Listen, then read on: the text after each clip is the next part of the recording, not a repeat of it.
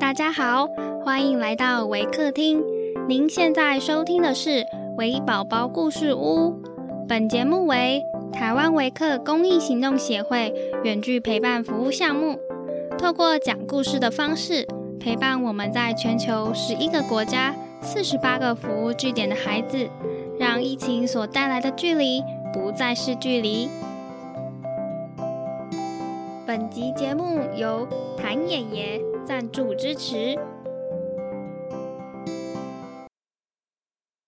亲爱的听众，我是 Miss Lee。今天我要讲的故事是《北风和太阳》，以及鼹鼠和他的母亲。本故事将以英语进行。Hi everyone, I'm Miss Lee. Today I'm going to share a story about the north wind and the sun and the mole and his mother. The North Wind and the Sun. The North Wind and the Sun had a quarrel about which of them was the stronger. While they are disputing with much heat and bluster, a traveler passed along the road wrapped in a cloak. Let us agree, said the Sun, that he is the stronger who can strip that traveler of his cloak. Very well, blowed the north wind, and at once sent a cold, howling blast against the traveler.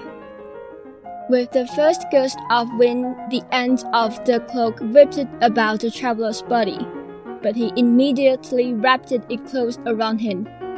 And the harder the wind blew, the tighter he held it to him. The north wind tore angrily at the cloak, but all his efforts were in vain.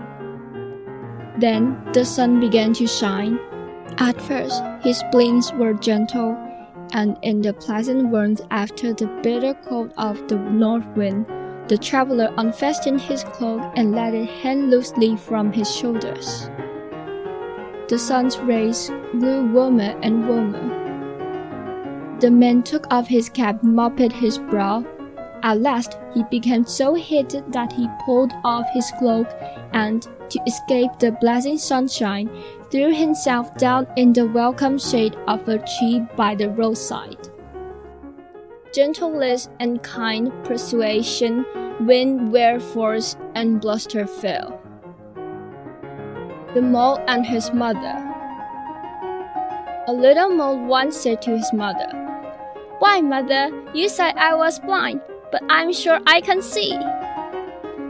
Mother Mole saw she would have to get some conceit out of his head, so she put a bit of frankincense before him and asked him to tell what it was. The little mole peered at it. Why, it's a pebble.